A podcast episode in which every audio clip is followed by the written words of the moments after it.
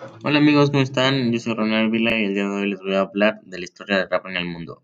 El rap surge como un estilo musical en los barrios negros y latinos de Nueva York, en la década de 1970 como la expresión desde el sonido y las melodías de la cultura de hip hop, que agrupa corrientes estéticas como el Griffith, el breakdance y el scratch.